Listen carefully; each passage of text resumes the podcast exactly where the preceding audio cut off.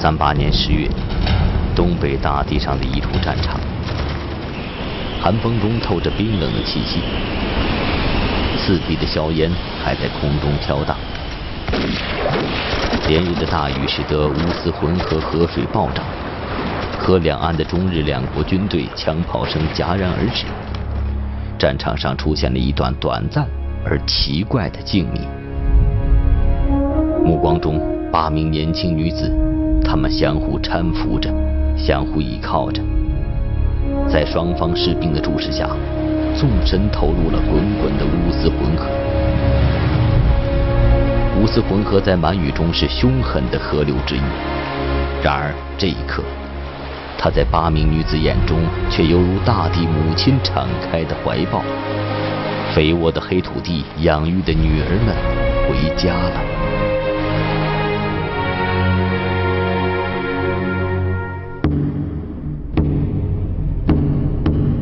有这么一句话说，战争让女人走开。可自古以来，战争没少了女人的身影。我国古代就有不少口口相传的巾帼英雄。你比方说，代父从军的花木兰，五十三岁又披挂上阵的穆桂英，还有家喻户晓的樊梨花。当年东北抗联也有很多巾帼豪杰，他们创下了无数可歌可泣的英雄壮举，比如八女投江。东北抗联女战士冷云带着自己的七位姐妹纵身跳入乌斯浑河，为国捐躯。抗战胜利后，彭真曾动情地说了这么一番话：在我们党的历史上，最艰难困苦的时期主要有三个，一个是红军二万五千里长征，一个是红军三年赣南游击战，一个是东北抗日游击战，而其中最艰苦的还是东北抗联的斗争。冷云，一个弱女子，如何与她的姐妹们在我党历史上最艰苦的斗争环境中成长为坚强的抗联战士？冷云，他们又经历了怎样惊险的斗争生涯？让我们一起跟随冷云的战友谢桂珍等人的回忆，去探寻八女投江背后的绝密往事。冷云原名郑志民，一九一五年出生于黑龙江。桦川县悦来镇，十五岁时，他考入了桦川县立女子师范学校。我和冷云是同班同学，住在同一个寝室。我记得很清楚，那一天我搬到寝室的时候，第一眼看到的是她，一个齐耳短发、圆脸的姑娘。当时她抱着一本书，静静地靠在窗边，那是一本全唐诗。后来我们俩成为了无话不谈的好朋友。与偏男性化的名字不同，真实的冷云其实是一个古典婉约的女子。她没事时就会抱着《全唐诗》，在校园的某个角落里静静的幻想，幻想那个诗情画意、古老而神秘的中国，幻想着一杯茶、一本书那种恬静的生活。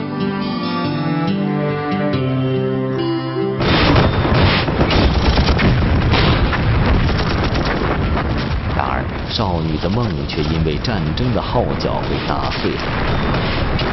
一九三一年九月十八日，蓄谋已久的日本关东军炮轰东北军北大营，几十万东北军奉命不抵抗撤入关内。日本关东军几乎兵不血刃就占领了东三省。志明说：“中国要出大事了，民族要遭殃了，我们不能坐以待毙。”偌大的一个中国，怎么能让日本侵略者横行无阻？面对民族危难、同胞喋血，冷云只能收起那颗女子婉约的心，像男人一样踏上革命的道路，成长为一个抗日的女汉子。一九三四年，十八岁的冷云秘密加入了共产党，在桦川县立女子师范学校毕业后，被分配到南门里小学任教。这期间，他的家人催他赶紧和一个叫孙汉奇的伪警察头子结婚。自从家里催婚开始，这志明啊就一直闷闷不乐，就跟老师商量着看能不能退婚。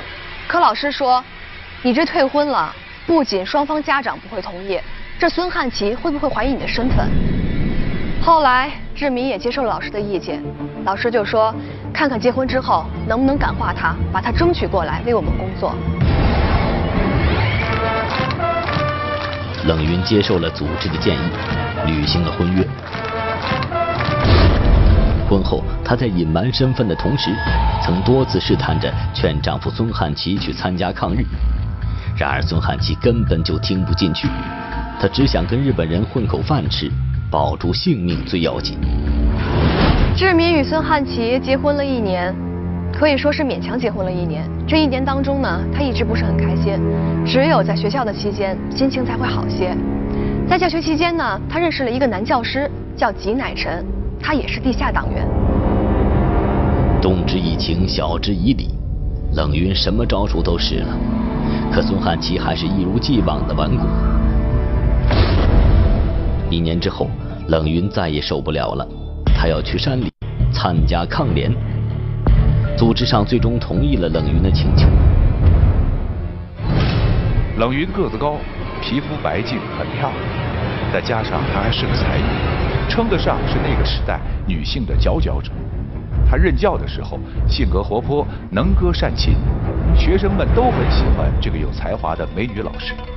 然而部队不比学校，抗联部队活动在原始密林中，多数时间住的是地窝子，不仅生活环境异常艰难，还要时时准备着与敌人战斗。从美女老师到坚强的抗联战士，冷云又将面临怎样的考验？东北抗日联军。是中国共产党领导下的一支英雄部队。自1932年初始，中国共产党先后派遣杨靖宇、赵一曼、周保中等到东北开展联合抗日工作。1934年2月21日，17支抗日义勇军五千多人组成东北抗日联合军，并通过《东北抗日联合军宣言》成立东北抗联总指挥部，杨靖宇任总指挥。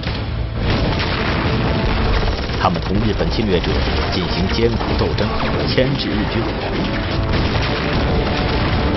之后，东北抗联的力量不断壮大，成为打击日本关东军的主要力量，打击了敌人的嚣张气焰。冷云敬重那些英雄，也要和他们一样保家卫国。就这样，冷云与同是地下党的吉乃臣一起参加了抗日联军。为避免牵连家人及掩护党组织，金乃臣改名周维仁，他也改了名。他从黄皮箱里面翻出那本随身携带的全唐诗，一边看一边念道：“冷云虚水时，水天一色中，象征一种顶天立地的中流砥柱形象。以后我就叫冷云吧。”从此，美女教师变成了抗联女战士。刚到抗联的冷云，在五军军部的妇女团做了文化教员，周围人也留在了军部当了秘书。不料，刚来抗联的第一天就遇到了敌机来袭。班长胡秀芝拿起脸盆里的水就往火坑里泼，火苗立马就熄灭了。但接着，我们就听见轰隆隆的爆炸声，震得地动山摇，土叫响，墙上石块刷刷的往下掉。冷云当时脸色吓白，刚想往外跑，就被班长给叫住：“别害怕，一会儿就过去。”这时，冷云看到屋里几个女战士坐在炕上，该干啥干啥，像什么事也没有发生。白皙的小脸一下子红了。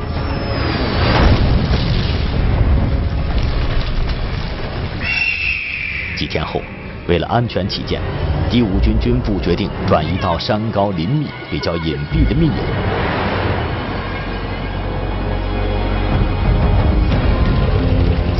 八事变之后，日伪军占领了东北主要的城市和村镇，东北茫茫原野和崇山峻岭。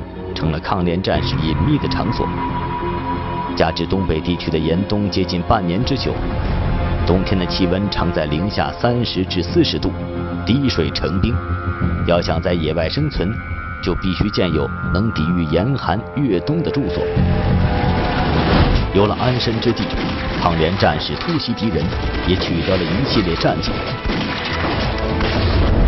有时日军带枪进入深山，搞拉网式搜索，只要看到有冒烟的地方，就会像狼一样凶狠地扑过去。为了不让日军看到炊烟，抗联战士就将烟囱直接连到了一棵空了心的大松树中去，那么炊烟会在树洞中慢慢消散。后来，冷云和一同来到抗联部队的战友周维仁，在工作中感情逐渐升温，结为了夫妻。毛泽东曾写过一首诗，其中一句是“中华儿女多奇志，不爱红装爱武装”。抗联女兵能吃苦，经得起残酷的考验。打鬼子需要什么，他们就学什么。抗联女兵许云清所写的回忆录《英雄的姐妹》一书中有过这样的描述。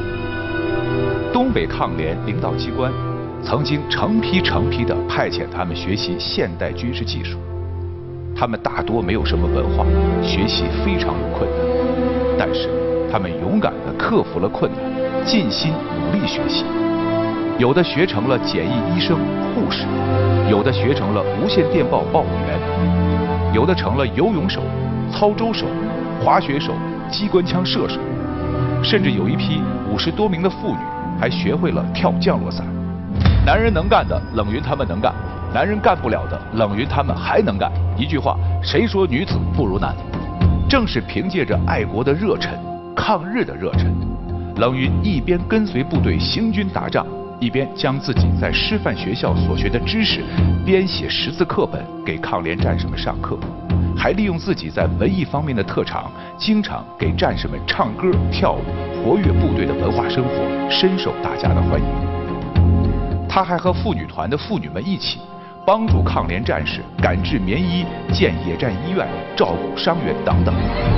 一九三七年一月二十八日，冷云参加抗联以来遭遇的最大一次战斗——大盘道伏击战，打响。东北的深山老林，一进腊月就冷得能冻掉下巴。当地人管这种天气叫做“鬼呲牙”。夜里边啊，去换岗的战士走到哨卡子上，看到一个挂满霜的身影，直挺挺的，一动也不动。他喊了一声，对方没反应，上手一摸，身子都僵了，已经牺牲了。可手里边枪怎么掰也掰不下来。一九三七年一月二十七日。抗联第五军副军长柴世荣召集抗联战士开会。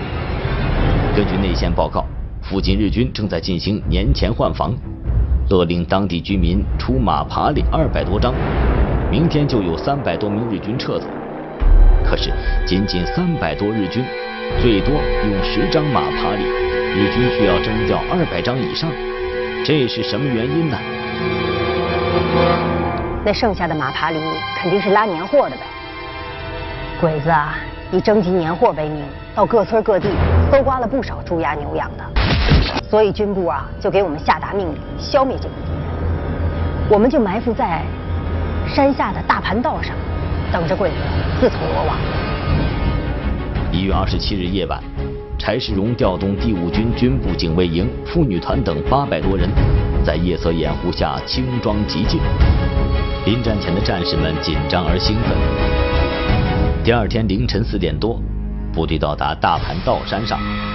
柴世荣命令五团和警卫营负责正面袭击，军部和妇女团等人负责切断敌人退路，从敌人背后发起攻击。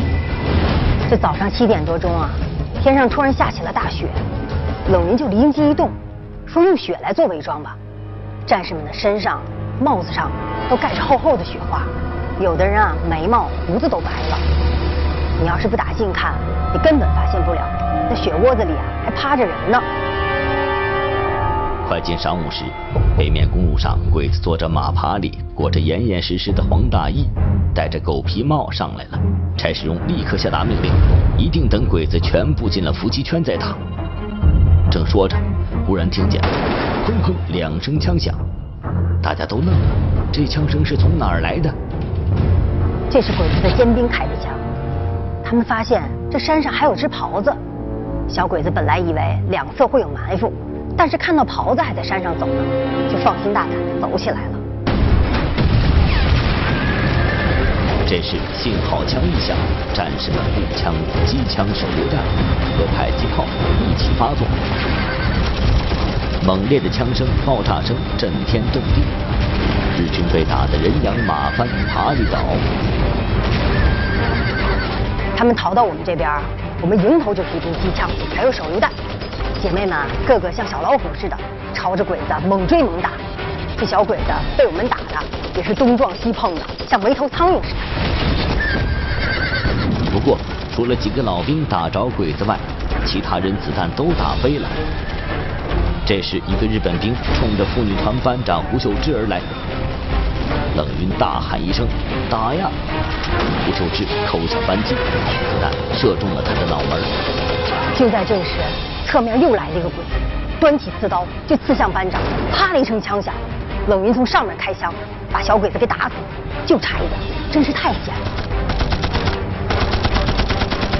这边，妇女团另一名小战士王慧民打了几枪，一发子弹也没有中。正着急时，一个日本兵端起枪朝他这边走来，他举起手榴弹就扔，可是半天没动静。这时，警卫连的战士立刻冲过来，打死了剩余的日本兵。战斗结束以后。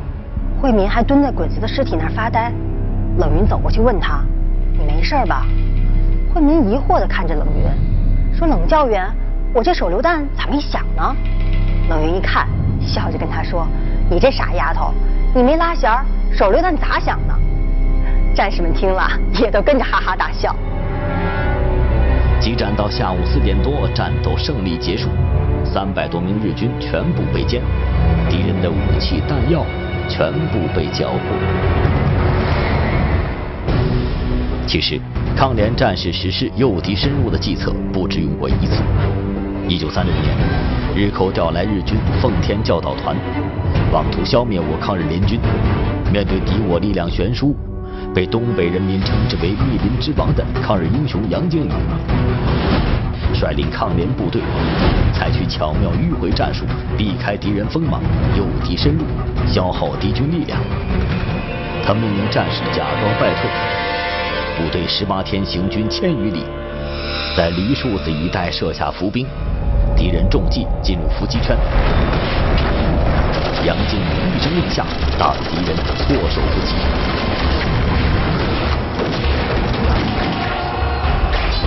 经过四个多小时激战，一举歼灭了其主力部队。在东北抗联经历的那种战史上罕见的林海雪原艰难苦战中，冷云等女战士坚持下来，要比其他战友付出更大的努力。同时，这也是鼓舞男性战友们的一种动力。一年多的部队生涯，让冷云从一个文静的女教师，逐渐成长为一名坚强的女战士。随后。她被上级派到妇女团担任指导员，而此时冷云已经怀孕了，每天挺着大肚子，艰难地随军在山林中奔走。一九三八年初夏，冷云生下了个女孩，本来是件值得高兴的事情。可是就在冷云生下女儿两个多月后，丈夫却突然在战斗中牺牲。不仅如此，抗联部队也遭受了前所未有的打击。日本关东军纠合伪蒙、伪满军，对松花江下游展开三江大讨伐。七万多名日寇对抗联第二路军实施重点讨伐，其下辖的第四、第五两军面临全军覆没的危局。为了摆脱困境并开辟新的活动区，抗联四五两军必须西征。此时，冷云要面临一个重要的决定。如果自己要跟随部队西征，那就必须舍弃刚刚两个多月的女儿。丈夫已经牺牲了，女儿是她唯一的念想。一边是自己的亲生骨肉，一边是自己出生入死的抗联队伍。冷云该如何抉择？冷云生下女儿才两个多月，正等待丈夫周围人回家给孩子起名字，可是没想到等来的却是丈夫牺牲的噩耗。战士们带来了周围人的遗物：一条红围脖，一支口琴，还有一片白桦树皮。上面是一片模糊的字，是写给冷云的信。信中还有他给女儿刚刚起的名字“光复”，意思是希望女儿会看到祖国光复的那一天。冷云看完丈夫最后的信后，早已泣不成声。襁褓里冻得小脸发红的女孩还不知道妈妈的苦。冷云最终狠了狠心，把女儿送给当地一户人家抚养。临走前，冷云把这条红围脖还有口琴放到了女儿的襁褓中。他说：“等女儿长大了，懂事儿了，一定要告诉他，父亲是打日本鬼子而牺牲的。”说完，他哭了，一遍又一遍地亲吻着女儿，最后一咬牙，他朝山里走去。没想到，这一次是他和女儿的生离死别。在残酷的战争环境中，女人付出的更多。妇女团中曾有一个女战士生下一个男孩，实在没有什么东西可吃，又没有奶水，只好眼巴巴地看着孩子挣扎。孩子渐渐微弱的哭声，每一刻都在撕裂这位妈妈的心。抗日的道路虽然漫长而艰辛，可是无论环境如何险恶，这些英勇的抗联战士都坚持信仰，怀揣梦想。九三八年十月上旬，在日伪军围剿下，抗联部队第五军一师仅剩下一百余人，转战到黑龙江一个叫作木杠子的山下，在乌斯浑河西岸的渡口准备渡河去寻找第五军军部。抗联队伍经过连续几天的长途奔袭，战士们又饿又累，师长决定在岸边休息一夜，明天早晨过河。经历了千难万险，冷云他们终于突破敌人的重围，到达了自己的根据地边缘。虽然牺牲惨重，可他们这些人还是活下来了。冷云告诉大家，只要能活着，只要我们没死，就是胜利，因为。我们是火种，走到哪里就把抗日的烈火烧到哪里。总有一天会把日本强盗从我们家乡赶出去。走出临海，到达乌斯浑河畔就地宿营时，冷云和她的姐妹们的心情是兴奋的，毕竟他们就要回到自己的根据地了。可是就在这时，危险正慢慢向他们逼近。一九三八年十月二日，冷云等人随部队行军到达牡丹江支流的乌斯浑河边。由于连降大雨，河水暴涨，部队在河畔露营后，连续行军和作战的大家又累又饿。为了暖和一下，大家升起了一堆篝火。冷云和姐妹们在火堆旁相依偎着入睡。这长时间的奔走，无休止的恶战，战士们都疲惫不堪。我们就在河边的篝火旁睡着了，但是没想到，这篝火却暴露了我们的目标。哎呀，一个，这日本人是真难死。他们天天的吃香的喝辣的，让我们挨饿受冻，还得天天去找那抗联队伍的行踪。你不知道那个天儿那个冷啊，冻到骨头缝里去。一般的半夜站到啊头半宿，我们就回屋子睡觉去了。那天啊，我本来就是想溜达一圈敷衍一下，完事儿了。就在我准备回去的这个档口，我突然发现山底下有火光。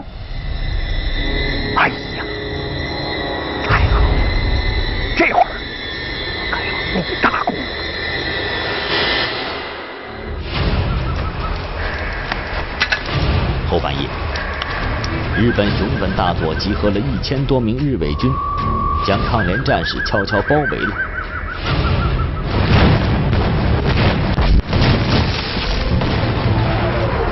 第二天拂晓，日伪军开始向抗联战士突然发起了进攻，战士们奋勇反击。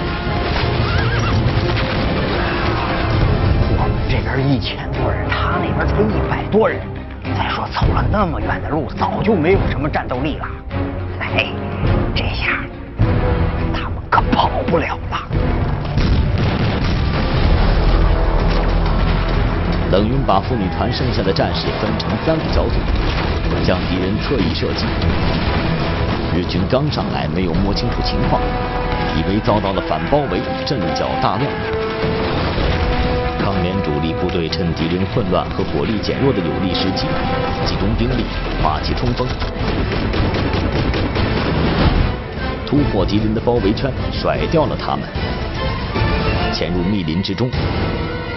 而妇女团却被敌人包围了。当大部队冲出敌人的包围圈时，发现我们没有冲出来，就叫人返回来救我们。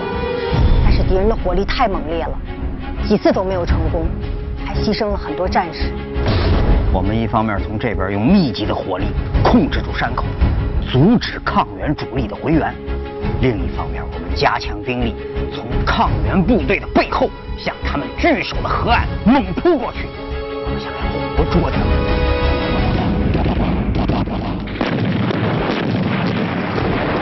冷云意识到敌人人多势众，战士们根本无法冲破封锁来救他们。再这样恶战下去，就会有全军覆没的危险。于是他和姐妹们齐声高喊：“同志们，冲出去，保住手中枪，抗日到底！”天大亮时，我们已经被敌人三面包围了，那后面就是滚滚的乌斯浑河。我问冷云：“咱们咋办？”他说：“宁死不当俘虏，让我先带两名战士过河，给大家趟出一条路来。”我不肯呐。冷云就说：“她是姐姐，让我听她的。”我当时也没办法，只好带着两名战士先过河给大家趟路了。江水虽然只有齐腰深，却非常湍急，脚稍抬高点就会被冲走。谢桂珍刚刚到岸边，身边的两位战友就中弹牺牲了。对岸传来“抓活着”的喊声，敌人已经逼近了困在河滩上的八名女战士。这么猛烈的射击，我还以为遇到了抗联的主力部队，没想到啊！我万万没想到，他们他们只有八个人呐，而且还是女兵。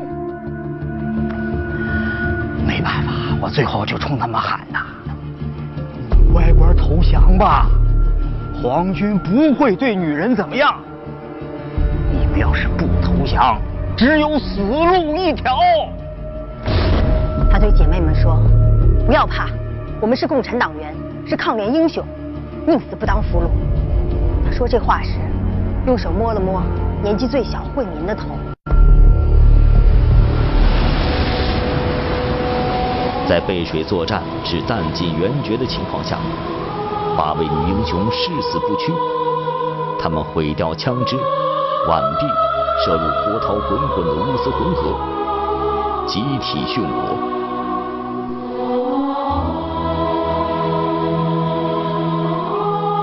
东北抗日联军在中国抗战史上留下了不可磨灭的伟大功绩。在中国共产党的领导下，他们同日本侵略者进行了长达十四年的艰苦斗争，消灭了日伪军十八万人，牵制了七十多万日军。有力的支援了全国的抗战和世界反法西斯战争。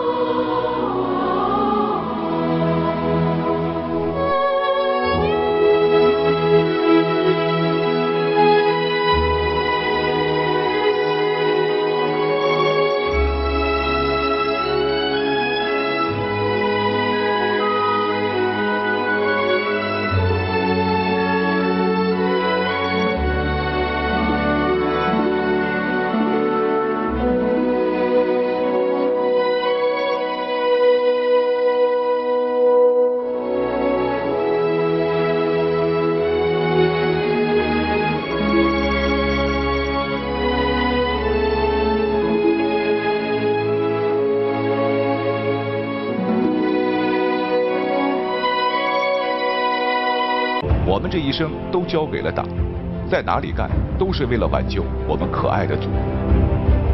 八位女战士为了抗战的胜利付出了年轻的生命，他们的壮举令敌人都为之胆战心惊。当时目睹这一幕的日军指挥官连声哀叹：“连女人都不怕死，中国灭亡不了。”今天的黑龙江省牡丹江畔的江滨公园广场上，矗立着一座白色群雕，向后人默默讲述着那段八女投江、从容赴死的慷慨悲歌。今年是抗战胜利七十周年。冷云等八名抗联女战士为世界反法西斯战争胜利做出了巨大的贡献。我们有幸请到了八女投江之一冷云烈士的侄孙郑春生先生，请他为我们讲一下关于冷云还有哪些不为人知的往事。有请郑先生，您好。主持人你好。您好，欢迎光临《绝密往事》，请坐。您是一位画家。对。您画过冷云的画吗？画过。今天我也带了，这是什么材质的画？这个是一幅米画。您是根据冷云这张遗像创作的这幅画？是的。按辈分，冷云应该是您的姑奶奶。是我的姑奶奶。那我想问一下郑先生，呃，冷云参加抗联，当时他的家里人，这就您的家里人知道吗？当时这个事儿呢，并不知道，呃，因为在那个那种特殊的情况下，那个为了。不暴露地方党组织，而且呢，这个对家人呢，这个又不造成什么危害。呃，在这种特殊的情况下呢，这个由这个地方的党组织，呃，就是护送我姑奶参加抗联抗联的。家里对这个事儿呢，根本就不知道。解放以后，咱们佳木斯市委，呃，这个呢，把这个消息呢，才告诉我四爷，我四爷才知道。自己的嗯那妹妹是参加了抗联，而且呢是八女投江当中的领导人，哎，这时候才知道。他是在临西征之前，孩子呢女儿才两个月，不得已，他只能把孩子寄托了一对朝鲜族的夫妇。对。后来家里人去找过这个孩子。去找过，呃，因为呢这个当时呢这个。呃，党组织呢也也找过这个，呃，因为当时在那个战争的年代，这家人家是在战火当中这个牺牲了，或者是没有没有了，啊，还是这家人家的这个搬到别的地方去，搬迁到别的地方去，就是始终这个查无音信，这个呢也是给我们家族当中呢留下了一个憾事。嗯，让您用简单的几句话评价您的姑奶奶冷云这位英勇。的女烈士，您会怎么评价她？可以说，她的革命意志是非常坚定的，啊，从她的亲那个改的几次名字当中呢，可以充分表现出，在那个那种环境下秘密的从事抗联工作，啊，表现的这个意志呢是非常坚定的。时间关系，非常感谢郑先生，请您在梦想树下留下您的记忆。好。继承先烈遗志，请您挂在梦想树上。往事之所以有记忆，是因为有亲历者；历史之所以有温度，也是因为有亲历者。感谢郑先生的光临，谢谢您，谢谢，谢谢。绝密往事，下期再见。